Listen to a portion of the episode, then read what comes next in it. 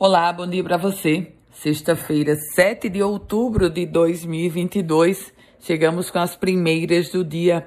O governo do estado, a governadora Fátima Bezerra, já adiantou que pretende fazer concurso público nos próximos quatro anos para as áreas da saúde, educação, segurança e meio ambiente. Segundo ela, essas serão as prioridades de concurso público para os próximos anos nesse novo mandato saúde. Com 61,9% do público vacinada, vacinado contra pólio, o índice de imunização para a doença segue baixo, abaixo da meta do Ministério da Saúde, que é de 95%.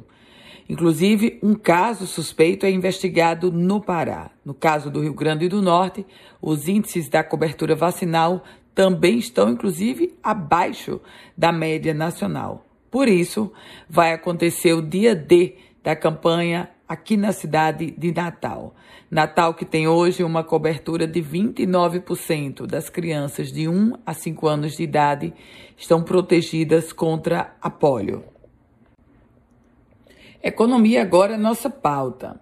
A cesta básica de Natal apresentou uma redução de 0,52% no mês de setembro, isso em relação ao mês de agosto. Na capital Potiguar, o custo com a alimentação por pessoa foi de R$ 550,51. Isso quer dizer que para uma família constituída por quatro pessoas, o valor alcança R$ 2.202,04. Se essa quantia fosse a essa quantia fossem adicionados os gastos com vestuário, despesas pessoais, transporte, esse valor saltaria para R$ 6.000 R$ 790,26. Os cálculos foram feitos pelo Instituto de Desenvolvimento Sustentável e Meio Ambiente, o IDEMA. Política. Começa hoje a propaganda no rádio e na televisão. No caso do rádio, a propaganda vai ser às 7 horas da manhã e ao meio-dia. No caso da televisão, propaganda a uma hora da tarde e às 8 e meia da noite. Polícia. A Polícia Rodoviária Federal recuperou um carro com registro de apropriação indébita e estelionato.